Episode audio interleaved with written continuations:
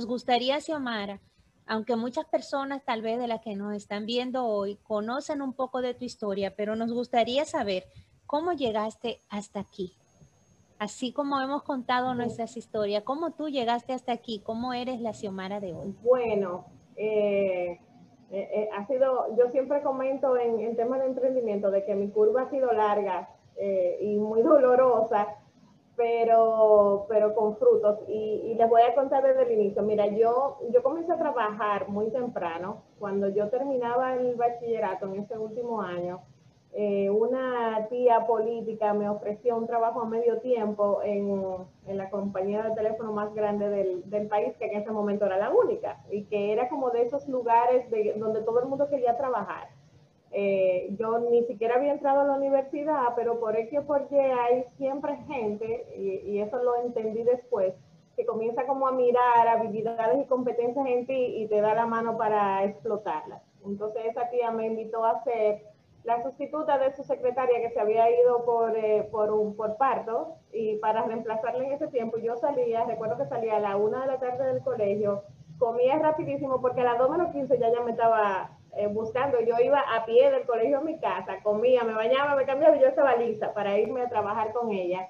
Y entonces salíamos tarde, como trabajábamos solo una tanda, salíamos casi cerca de las 7 de la noche. Pero bueno, la, esa señora regresó de su, de su licencia y, mi trabajo gustó y me ofrecieron un trabajo temporal en esa empresa, comenzando por el nivel 1 de la empresa. O sea, yo era una simple oficinista, estaba aprendiendo, apenas estaba comenzando la universidad, pero yo duré nueve años eh, en esa empresa que para mí fue, fue como mi, plataforma de aprendizaje de todo, de mi eh, desarrollo profesional y, según iban pasando los años, yo iba escalando de posiciones. Yo con veintipico de años ya estaba en el nivel 11, que era un nivel de supervisión, habiendo comenzado desde el primero.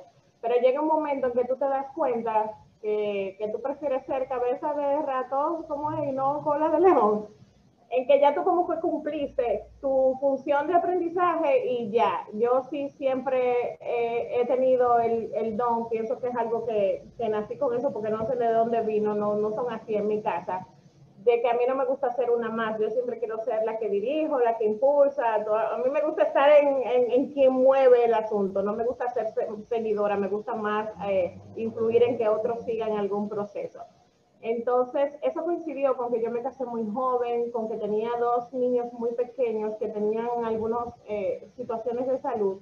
Y cada vez que a mí mm, se me presentaba el hecho de que yo tenía que acompañar a mis hijos, por ejemplo, al médico, o, ellos estaban en un maternal y tenían un acto, y yo tenía que pedir permiso en el trabajo y me decían que no, eh, llegó un momento que yo dije, no, no más. O sea, yo aprendí ahí que yo quería tener libertad de mi tiempo, ser independiente, y en ese momento, gracias a Dios, quien, quien me acompañaba en ese matrimonio, el papá de mis hijos, tenía un buen trabajo, no era que íbamos a pasar hambre si yo dejaba el trabajo, yo ganaba bastante bien, pero me apoyó en el hecho de, de, que yo saliera, no a ser ama de casa, aunque mi prioridad era mamá, yo nunca, nunca me he visto como ama de casa, sino a comenzar a iniciar un proyecto independiente, a trabajar como freelance, que fue como yo trabajé por muchos años. Y yo había aprendido mucho de capacitación a través de una organización de liderazgo en la que estaba, que se llama Cámara Junior o JCI, que muchos lo conocen como los Jaycees. Y ahí yo descubrí que esa era mi pasión, que yo estaba en un trabajo que lo hacía muy bien, que me iba bien, pero que no era lo que yo amaba hacer y que mi pasión estaba en capacitar, en hacer programas para ayudar a otros. Entonces decidí emprender, que en ese momento el término emprendimiento no existía, pero decidí emprender en eso. La verdad, la verdad, sin ninguna base. O sea, yo quería trabajar en eso por intuición y comencé a hacer lo que mi intuición me decía creo que me ayudó muchísimo el hecho de haber venido de una corporación que tenía procesos, que tenía estructura, que tenía esa visión de grande. Y bueno, yo era chiquita porque nada más era yo sola, pero yo quería tener visión de grande porque de esa cultura yo venía. Y creo que eso me ayudó mucho a darle sentido como de, de, negocio, aunque fuera yo sola, tú sabes, yo me comportaba de la misma forma que me comportaba en la empresa, en cómo hablaba con los clientes, en cómo llamaba a cobrar una factura aunque no supieran que era yo misma que estaba llamando, eh, ese tipo de cosas me, me, ayudó a dar estructura. Pero la verdad es que, que quebré muy rápido. eh, todas mis prestaciones del trabajo que me habían dado las gasté y no, no las pude recuperar porque me faltaba muchísimo eh, por aprender. Así que nada, quebré, pero volví a comenzar. Un año después de hacer eso, mi matrimonio falló y me divorcié. Me quedé con mis dos hijos y sin empleo y quebrado del trabajo. Eh, literalmente no sé, o sea, a veces para buscar a mis hijos al maternal, yo, yo no tenía 100 pesos para echarle gasolina al vehículo. Y, fue un momento de toma de decisión porque o me vuelvo a emplear para tener algo fijo o sigo apostando a mí, pero mucha gente a mi alrededor me apoyó, eh, me, dieron inclusive apoyo para que por un tiempo yo siguiera probando a ver antes de que no me volviera a emplear, porque sobre todo para mí era muy importante mantenerme cerca de mis hijos en un momento que era difícil para ellos y, y para mí, y ellos eran muy pequeños. Así que la cosa comenzó a funcionar mejor y realmente nunca en mi vida me he vuelto a emplear. Dios me ha, me ha bendecido en eso porque siempre lo he rogado. Y, pero decidí mantenerme como freelancer hasta que mis hijos estuvieran como en una en, un nivel ya de más independencia. Eh, trabajé siempre con, con, empresas, dando capacitaciones para empresas en ese momento. Y cuando tú y yo nos conocimos, Jacqueline, mis hijos, mis hijos estaban en la etapa en que decidieron irse y yo me quedé sola en el aire. Eh, y eso fue probablemente más de 10 años después. Y fue justamente en Empretec, el programa que ustedes mencionan, que yo me di cuenta de que yo estaba que yo estaba comercializando mis servicios, pero que realmente yo no tenía un negocio formal y que ya era momento de hacer negocio. Con la eh, opción de que mis hijos quizás vieron en mí y en su papá también la, el, el, sentido de independencia y de perseguir sus sueños. Y los dos, justo terminando bachillerato, se fueron del país a estudiar fuera, consiguieron becas y fueron a, a volar su propio vuelo. Y entonces ese fue como el momento que yo dije, bueno, este es mi momento o sea, este es el momento que yo tengo que hacer todo lo que yo quería y lo que no podía hacer y aquí tengo que atreverme a todo. Y no estaba casada tampoco en ese momento. Pero bueno, ahí yo conseguí una representación internacional. Ahí nació Inspire como empresa en el 2012, que ahí fue que nos conocimos cuando yo puse la oficina. Eh, como todo emprendedor impetuosa, yo puse una oficina con secretaria, con todos los servicios, porque había que comenzar bien. Full, full, con todo. con todo, no necesariamente devengaba para poder cubrir todo eso. Eh, y estoy haciendo historia y sacando aprendizaje al mismo tiempo. Eh, es, es, algo que no hago muy frecuente y ustedes me han llevado ahí. Eh, pero parte de lo que aprendí de ese proceso es a, a, no vivir de apariencias, a no tener que demostrarle nada a nadie, a decir no. Eh, eh, quien hacía el plan estratégico conmigo del negocio un día me puso mis costos en la mano, me dijo, ¿cuánta gente tú recibes en esa oficina al año? Y cuando mi secretaria y yo nos miramos, habíamos recibido a una visita en el año entero pero estábamos pagando toda la estructura y ahí nos dimos cuenta que podíamos trabajar remoto, que podíamos trabajar cada uno. Yo trabajaba desde la casa desde mucho antes de lo de la pandemia, había aprendido eso eh, y ajustamos todo y, y, entonces la empresa comenzó a crecer y a generar estructura. Y de ahí sale Liderazgo en Tacones, que es la marca inicial que utilizamos para, para apoyar a mujeres y bueno, ya con la pandemia nació el Club de la Tribu porque como haber llegado ahí, yo miré para atrás, es decir, pero es que, es que no tienen por qué pasar por todo esto, es que debe haber otra forma de acompañar, de, de brindar el conocimiento que me costó tanto trabajo conseguir.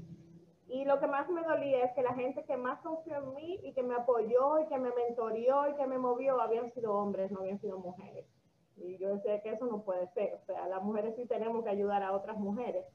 Así que en ese proceso llegamos hasta aquí, después de eso yo me volví a casar y todo, todo, todo volvió a tomar otra forma. Realmente. Me encanta escuchar esa historia. ¿Sabes por qué? Aprendí con Xiomara y se me olvidó incluirlo al principio, la sororidad. Eh, esa parte es, es algo tan primordial en lo que nosotros hacemos en ese acompañamiento a las mujeres y haber pasado por ese proceso que pasaste, fue un proceso muchas veces en algunos casos doloroso, pero en otros ese crecimiento es lo que nos hace ser las mujeres que somos hoy. Bien, entonces, eh, sí, entiendo el hecho de que, eh, ¿por qué otras tienen que pasar todas las situaciones y, todos los, los fracasos o los fallos que nosotras incurrimos en nuestro proceso de crecimiento, en nuestro emprendimiento, si ahora hay personas que ya eh, pasaron el río en esta forma y hay una manera de ayudar. Eh, creo que es muy valioso. tú sabes que algo que yo comparto mucho con las mujeres es que los procesos son procesos y hay que vivirlos. O sea, eh, el, el, querer, que es algo que se vende mucho ahora, volar muchos procesos y ya estar en el punto 20 cuando tú no has pasado ni por el 4 ni por el 5, eso no sucede, eso es mentira.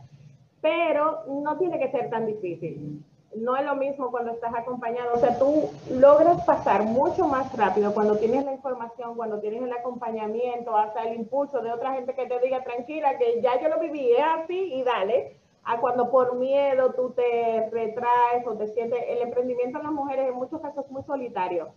Eh, y, y, es muy de, quiero demostrar que soy súper poderosa por todos los estereotipos que hay entonces, romper con eso hace que tú puedas alcanzar quizás los niveles que, ustedes y nosotras tenemos en este momento en un tiempo mucho más corto y sin, tener tantas pérdidas emocionales, económicas, de vida, sin tener tantas pérdidas, porque eso lesiona mucho toda tu, tu confianza. Entonces, los procesos no los vamos a evitar, pero pueden ser mejores procesos, definitivamente. Definitivamente, Jacqueline y yo con frecuencia tenemos nuestras reuniones hemos, hemos vivido muchas experiencias como empresarias, como amigas nos usamos de caja de resonancia, que eso quizás sería lo que, lo que tú, tú dices y tienes mucha razón, Xiomara. Tienes tanta razón que me gustaría darte un abrazo en este momento virtual porque estamos ligeramente lejos, pero el estar ahí, el poder ser parte de, los reflejos de las demás, tiene un gran valor. Eh, si no nos vamos a saltar los pasos, pero nos vamos a, a salir más, bueno, en este caso más fortalecida. En tu caso sé que fue una decisión tomada y en otros, lamentable o afortunadamente, también fue una decisión impuesta por tu situación del momento, pero con tu decisión de lo que tú tenías ahí, qué ibas a hacer el siguiente, también fue una decisión personal. ¿qué tú consideras que puede mejorar en todo este entorno que nosotros tenemos, eh, donde la palabra hasta hace tantos años que usábamos no es la misma que usábamos ahora? Ambas estamos en, grupos y sabemos que eh, la utilización del lenguaje correcto también tiene un tiempo para ser utilizado. ¿Qué recomiendas? ¿Cuál sería el siguiente nivel, el siguiente paso? Mira, eh, yo aprendí en el camino que si quería, que si quería complacer a todo el mundo, me iba a ir muy mal. Y, fue un error que cometí por muchos años. Eh, en ese querer demostrar de, de, que yo sí podía sola, de que yo iba a echar delante por mis hijos, en escuchar gente que decía que nadie va a cargar contigo con dos muchachos y tú sabes, el trabajo, o sea, eh, hay mucho depresión alrededor. Eh, mi propia familia, mi mamá que para nada era emprendedora y era de una generación diferente, muy asustada de te está quedando sola y sin trabajo, porque ella entendía que yo no trabajaba, sin trabajo y no sé qué. Entonces, lidiar con eso requiere mucho de trabajar contigo. Yo duré, creo que es el mejor regalo que me ha pasado en mi vida a partir de lo que me pasó con el divorcio y nunca lo he soltado Duré casi cuatro años en terapia para fortalecerme yo internamente. Yo fui por mis hijos, fui para ayudarlo a ellos y obviamente mis hijos no iban a estar bien si yo no estaba bien y lo entendía ahí. Eh, pero ese proceso de terapia me, me, permitió reencontrarme mucho conmigo, sanar muchas cosas, fortalecer mi autoconfianza y aprender a decir que no, aunque se molestaran, y aprender a decir, lo lamento que eso es lo que tú esperas que yo haga, pero lo que yo quiero hacer es tal cosa, sabiendo que las consecuencias buenas o malas siempre son mías. Eh, es mi responsabilidad y así como yo no puedo culpar a nadie, tampoco puedo engancharme de nadie para decir, ah, pero fue que fulano me dijo que tomara esta decisión. Entonces aprendí mucho a hacerme responsable de mí y de los míos y a actuar bien sin dañar a nadie, pero sin importarme si estaba afectando en el sentido de, de que la gente espera mucho de ti. La gente, la gente influye hasta, hasta en cuál era el perfil de la persona que debería ser mi pareja, qué tipo de trabajo yo debería hacer, porque tú no eres de este tipo, tú no eres de tal otro. Y cuando tú te envuelves en ese mundo, tú te vuelves sinceramente loca. O sea, llegó un momento que yo dije, no, no más, no puedo estar en eso. Y cuando tú comienzas a cambiar, la gente hasta se molesta, aunque tú estés cambiando para bien. Eh, pero mientras tú estés seguro de que tú estás moviéndote hacia lo que realmente te hace sentir a ti plena, yo, yo me convertí en alguien muy celosa de mí, de mi plenitud, de mi bienestar. Entonces yo pienso que ese cambio, eso es un proceso que nunca termina, uno siempre tiene cojea de algún pedacito de ahí. Yo pienso que eso es parte de lo que, de lo que tenemos que trabajar antes, durante y después.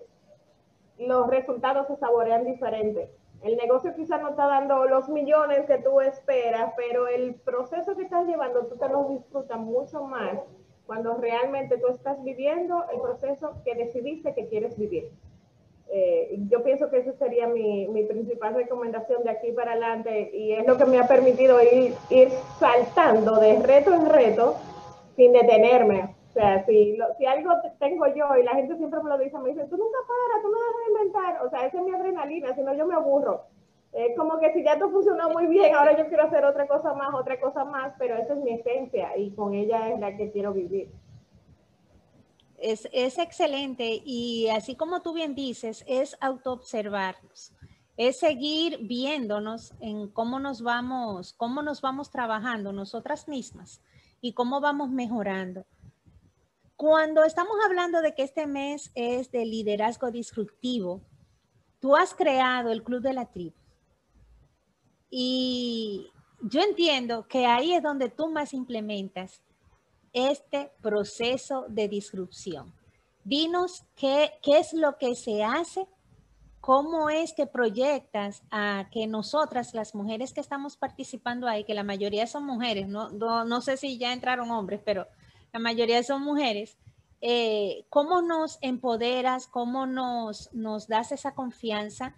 ¿Cómo hacemos que nuestros trabajos con nuestros productos y nuestros servicios para nosotras primero tengan valor para poderlo proyectar más adelante, porque todo empieza desde uno. Así es. Mira, justo hoy teníamos una, una reunión de retroalimentación con las líderes del club y hablábamos de una frase que a mí me gusta mucho que dice que tú puedes acercar a la gente al conocimiento, pero no puedes pensar por ellos. Entonces, el Club de la Tribu nació en un momento de crisis, nació con la pandemia.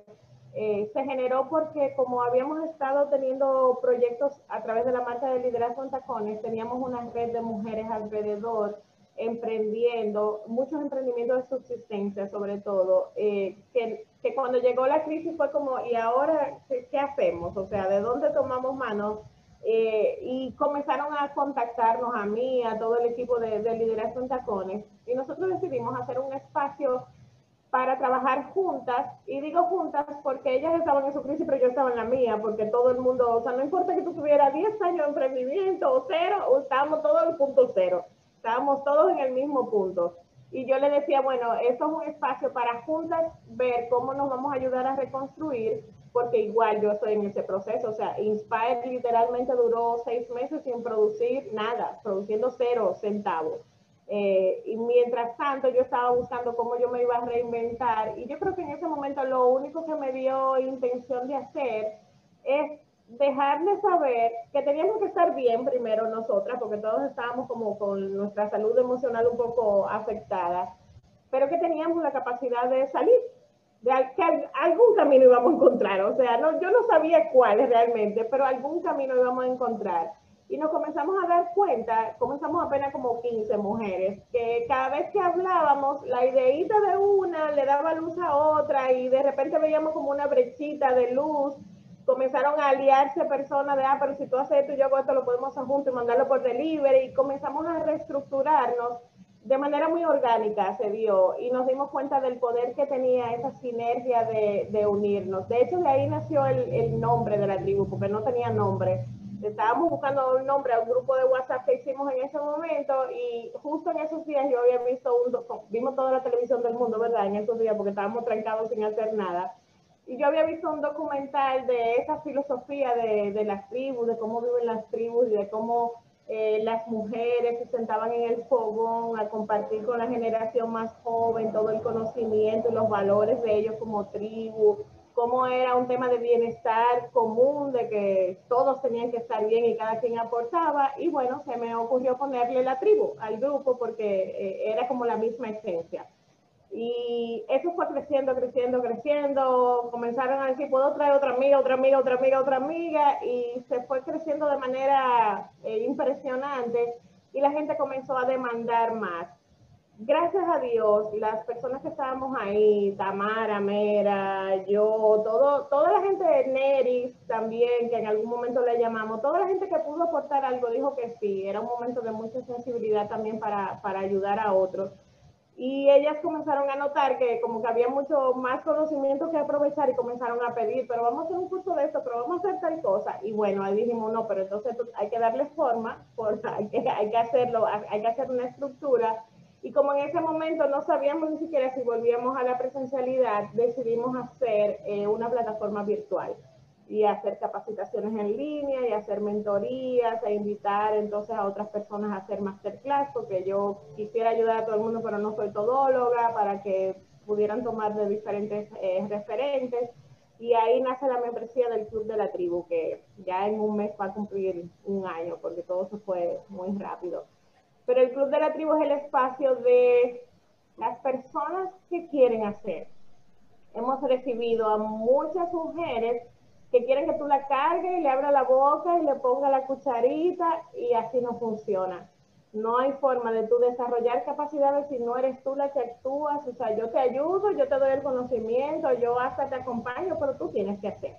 Entonces, se ha quedado en el grupo la gente que está lista, porque también hay que entender que no todo el mundo está listo para este proceso, no todo el mundo quiere.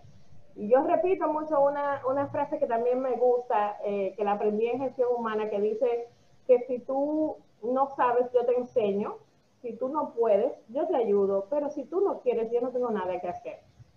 Entonces, tanto en mis sesiones de mentoría uno a uno, como las grupales, como las capacitaciones, es, mira, esto es, yo te puedo aportar todo esto, pero depende del otro. Entonces, yo pienso que la tribu ha, crecido en ese sentido y eso, eso, es empoderamiento para mí, es descubrir en ese paso el poder que tú tienes adentro, la capacidad que todo el mundo tiene de avanzar, de crecer, cada quien a su nivel, sin necesidad de, de juzgarnos, que es algo que funciona muy bien en la tribu, que si tú te propusiste una meta y no la conseguiste, nosotros no te caemos a latigazo porque tenías que ver, no, vamos a ver qué pasó, cómo te podemos llegar a seguir avanzando, eso pasa, sigue.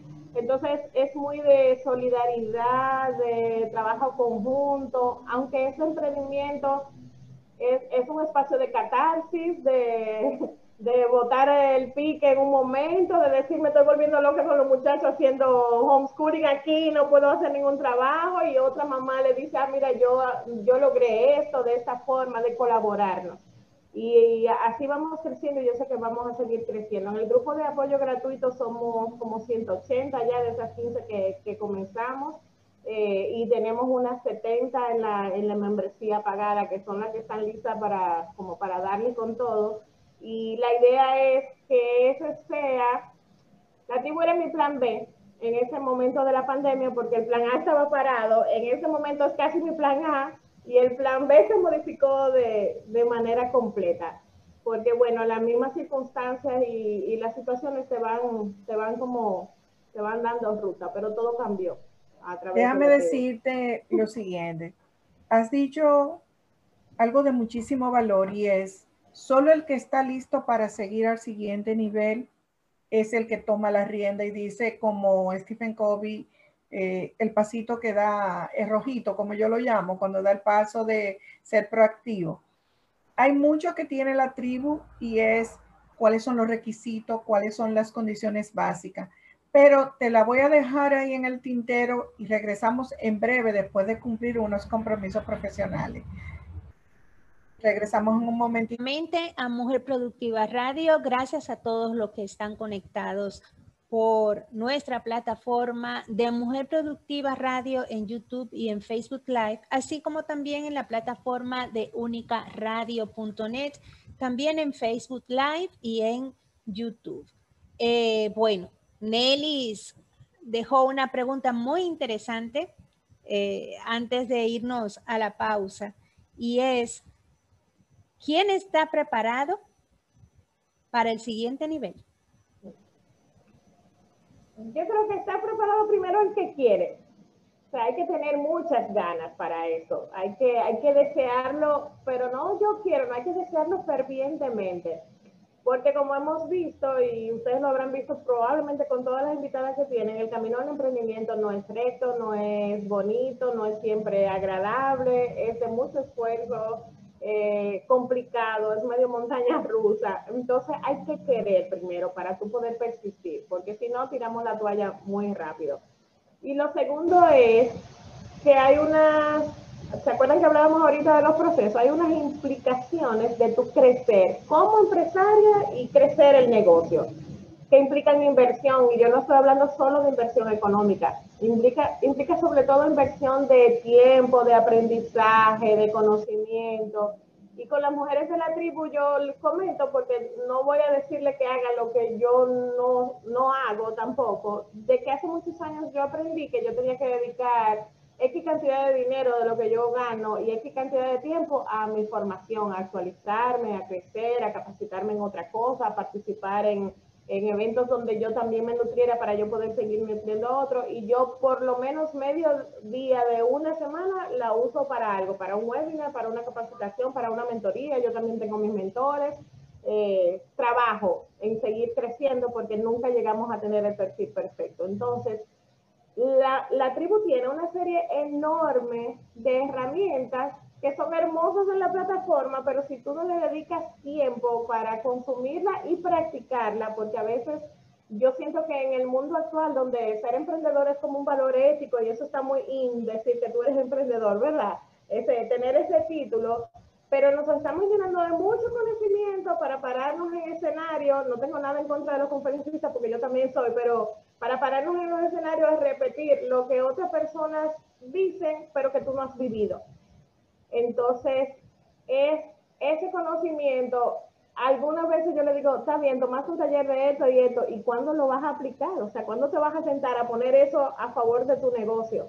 Entonces los procesos son largos, los procesos de aprendizaje y hay que invertir, hay que invertir dinero, hay que invertir tiempo y hay que querer hacer eso y esperar ese proceso. No es cierto que nadie fuera de, de una suerte anormal que suceda, que nadie arranque un negocio y en seis meses millonario, eso no es verdad, o sea, eso no sucede en ningún lado es un proceso de construir, de validar, de probar, de salir con la mejor idea y darte cuenta que no funciona bien, de hacer ajustes, de volver a cambiar.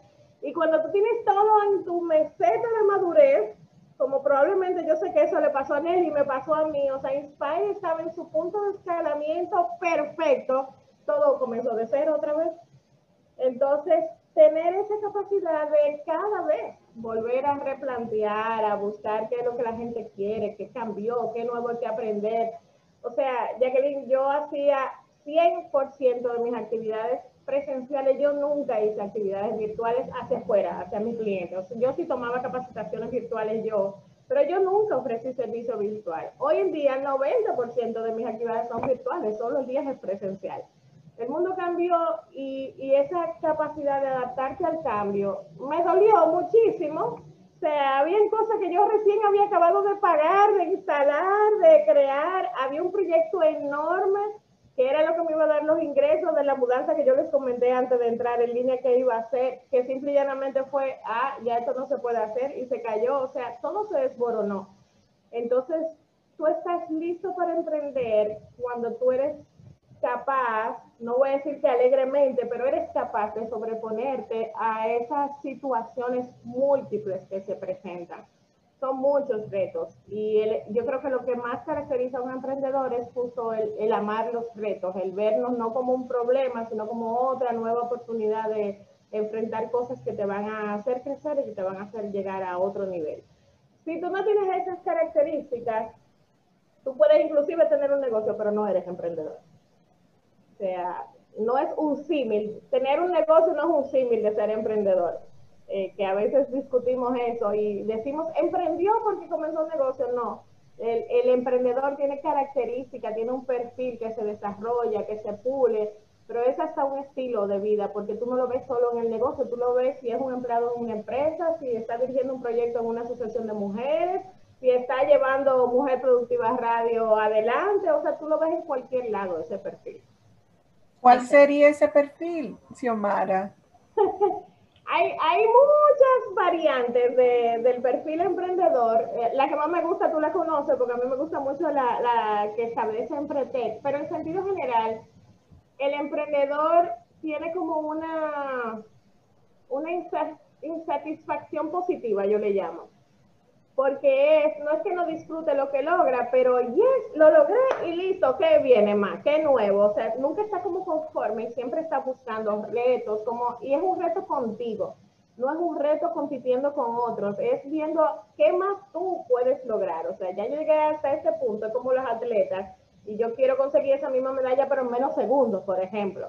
Entonces tú siempre quieres como, bueno, déjame, yo llegué hasta aquí, pues déjame llegar un poquito más, ¿verdad? Entonces yo pienso que eso sobre todo, el, el querer probarte un poquito más. En la capacidad de, de planificar y asumir riesgos, pero riesgos calculados, es un apellido que siempre yo agrego no es cierto, como mucha gente vende, que los emprendedores somos arriesgados de que nos tiramos y después averiguamos. Eso no es cierto. O sea, los emprendedores cuyos negocios lo que dejan es dinero, el emprendedor, si algo le gusta, es tener control sobre sus resultados y no poner su dinero a juego a lo loco. Es capaz de arriesgar, pero sabe inclusive hasta dónde yo estoy eh, dispuesto a perder. ¿Qué tanto yo voy a invertir y puedo inclusive perder para probar si me funciona o no? y busca información y sobre todo, y en Latinoamérica eso es esencial, es, es un artífice de manejar sus redes de contacto. Sea, sabe que no todo depende de él y si tú buscas inclusive el término emprendedor o emprendimiento en el diccionario, el, el ¿cómo que dicen los lingüistas? El sentido etimológico de la palabra, ¿verdad?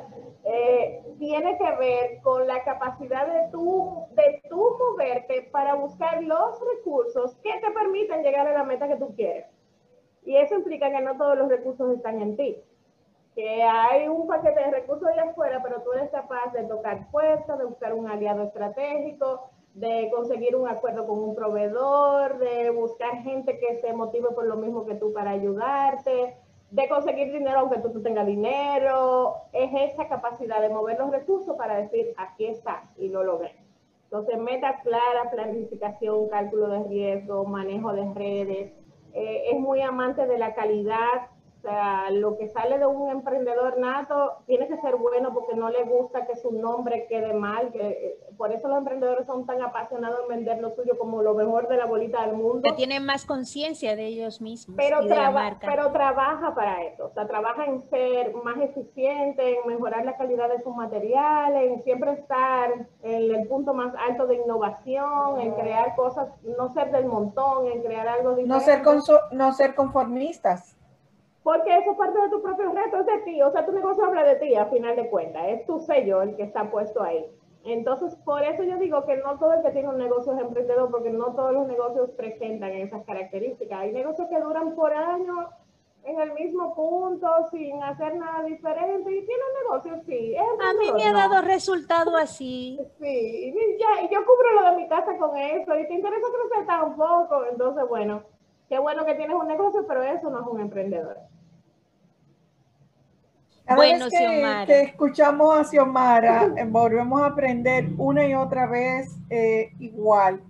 Me encanta esa parte de que sí, tú tienes un negocio, pero tú no eres un emprendedor, que muchas de las personas que, que están desarrollándose, que uno conoce, entienden que es bueno y válido machar uno y otro, que es lo mismo.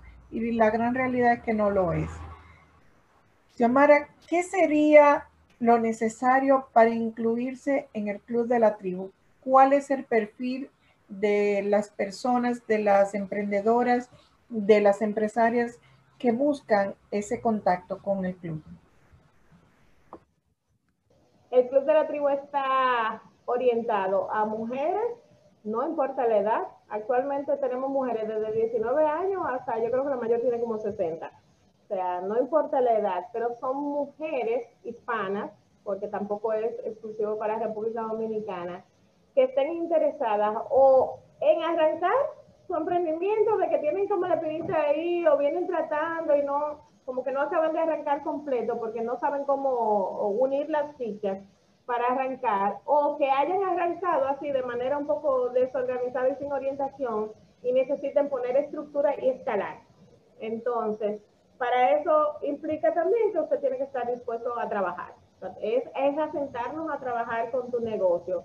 ¿Con cuál característica adicional? Con que vas a estar acompañada de mentoría por gente experta en diferentes áreas, pero sobre todo de muchas mujeres que están en el mismo punto que tú que yo pienso que ese es el valor más importante, ese networking y apoyo que se genera con otras mujeres y el espacio de tener la libertad hasta de emitir una opinión que para muchas personas puede ser hasta estúpida, pero aquí tú sabes que no, que simplemente te la vamos a aclarar y, y te vamos a pasar la mano un poco para empujarte, pero no te vamos a cargar. Entonces, de eso se trata, es de desarrollar capacidades para que llegue un momento en que tú escales sola, no el club no está pensado como para que tú dures la vida eterna en el club. El club está pensado para que tú pases ese proceso, es como ir a la universidad y salgas lista con tu toque y tu birrete para que tú ya sepas los procesos para seguir escalando y para ayudar a otros a escalar. O sea, graduándote bueno. ya se leer sería esta etapa. Exactamente. Bueno, gracias Xiomara, gracias nuevamente por aceptar eh, bueno, nuestra invitación a Mujer Productiva como siempre porque realmente siempre contamos con, con, tu apoyo y tu respaldo. Xiomara Frías Núñez es presidente de la fundadora del Club de la Tribu y es un, vamos a decir, un club, yo lo veo así, un club de empoderamiento, de emprendimiento y liderazgo femenino.